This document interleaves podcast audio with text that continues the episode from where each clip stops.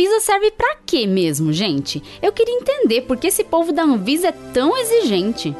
Escuta a ciência.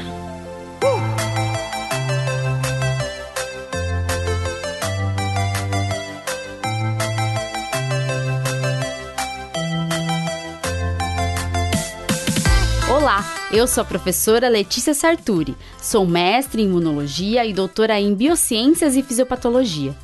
Nesse episódio, vamos falar sobre quem é a Anvisa e qual a sua importância para a nossa saúde aqui no Brasil.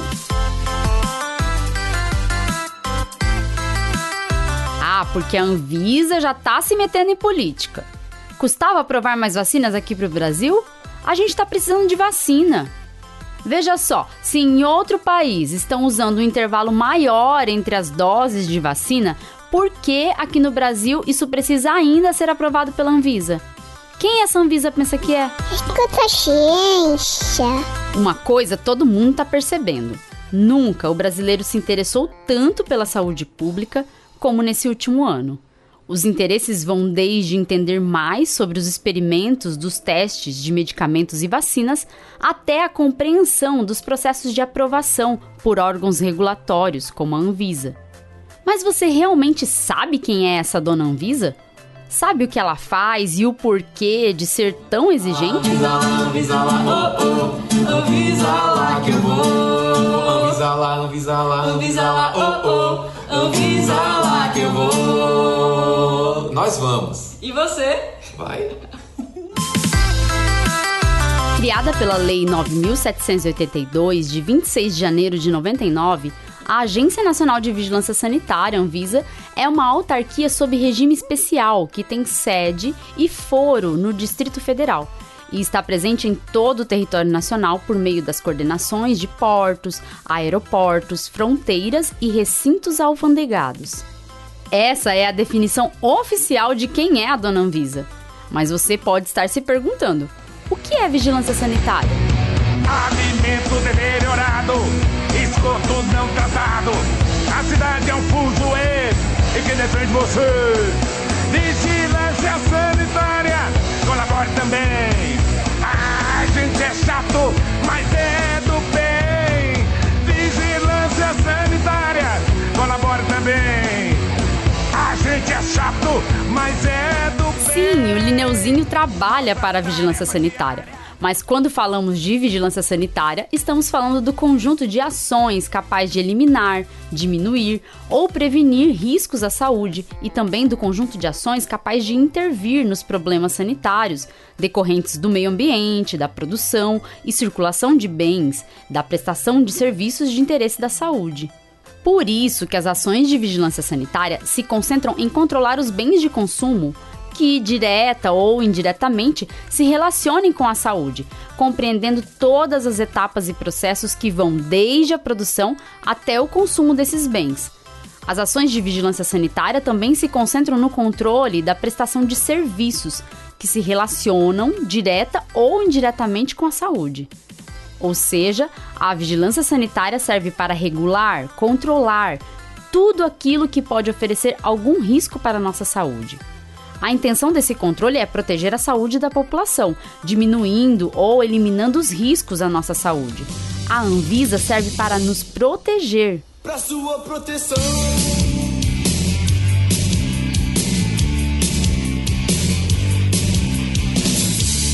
Mesmo que tenha gente chateada com a Anvisa porque a Anvisa não saiu aprovando tudo quanto é vacina por aí, temos que entender que as exigências da Anvisa são pautadas pelo cuidado desse órgão sanitário com a saúde dos brasileiros. Para você não ficar hashtag chateado com a dona Anvisa, vamos entender mais sobre o trabalho executado por ela? Como será que funciona então o trabalho da Anvisa? Ciência. A Anvisa é o órgão responsável por aprovar medicamentos, vacinas e outros produtos antes desses produtos serem vendidos ou administrados à população. Tem tanta coisa que está sob a regulação da Anvisa que talvez você nem imagine. Mas tudo que possa oferecer algum risco à nossa saúde deve passar pela aprovação da Anvisa. Dentre esses produtos, além de vacinas e medicamentos, temos também agrotóxicos, alimentos, cosméticos, saneantes, tabaco. Está também sob responsabilidade da Anvisa a regulação de estabelecimentos de saúde que trabalham com sangue, tecidos, células e órgãos, bem como a regulação de laboratórios e outros serviços de saúde.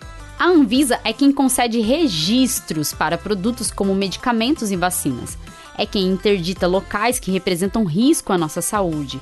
É quem acompanha o processo de fabricação de produtos relacionados à saúde e alimentos é quem estabelece normas e padrões para a prestação de serviços e produção também de produtos que envolvam a saúde humana. Essa regulação é tão importante para proteger a saúde dos brasileiros que a Anvisa é um órgão vinculado ao Ministério da Saúde. Vinculação ao Ministério não quer dizer que o órgão regulador deve se submeter às vontades políticas de um ou outro governo, certo?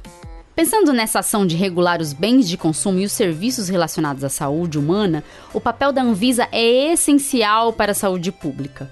E por isso o órgão não pode se submeter às vontades de governo ou população, e sim seguir a ciência e avaliar de maneira técnica cada demanda de aprovação que chega. Escuta a ciência. Se estamos falando de critérios técnicos, você já deve estar pensando: mas quem compõe a Anvisa? Quem está por detrás da dona Anvisa? A Anvisa é dirigida por uma diretoria colegiada. E apesar do órgão ser uma autarquia federal, algumas funções são delegadas aos estados e municípios. Além da diretoria colegiada, a Anvisa é composta por um corpo técnico, pessoas que entendem bem sobre o assunto e que vão atuar examinando dados para pautar as ações da Anvisa. O corpo técnico é formado por pessoas que têm formação suficiente e compatível para avaliar as demandas regulatórias. Por isso, não se expande quando você achar que deveriam ter aprovado determinado medicamento ou determinada vacina e a Anvisa achar que não. Aí vem governo achando que pode dar uma passadinha ali na Anvisa e mandar mudar o que está escrito em uma bula de medicamento. eu havia conhecido, quer dizer, ele tinha um assessoramento é, paralelo. Nesse dia que foi é, havia sobre a mesa, por exemplo, um, um papel não timbrado de um decreto presidencial para que fosse sugerido daquela reunião é que se mudasse a bula da cloroquina na Anvisa, colocando na bula a indicação de cloroquina para coronavírus. E foi, inclusive, o próprio presidente da Anvisa, Barra Torres, que estava lá, que falou isso, é, não. E o ministro Jorge Ramos falou, não, não, isso daqui não é nada da lavra daqui, isso é uma sugestão, mas é uma sugestão de alguém, alguém pensou. Aí tem gente xingando muito no Twitter porque o intervalo maior entre as doses de vacinas deve ser aprovado pela Anvisa, mesmo que o outro país já esteja fazendo esse intervalo. Aí vem gente brigando porque a Anvisa não aprovou mais uma vacina, sendo que tá faltando vacina aqui no Brasil. E por que será que a Anvisa deve ser tão exigente?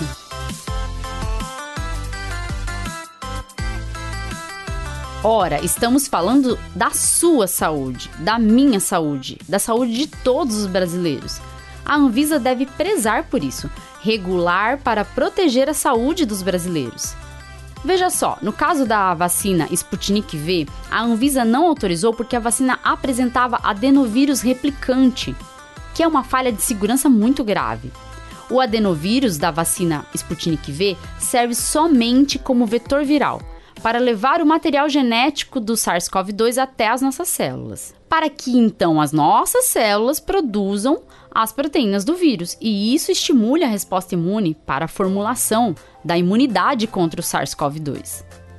Esse adenovírus serve apenas para carregar o material genético do SARS-CoV-2. Ele não pode ser replicante. Se ele for replicante, ele terá capacidade de se multiplicar dentro das nossas células. E isso pode ser perigoso.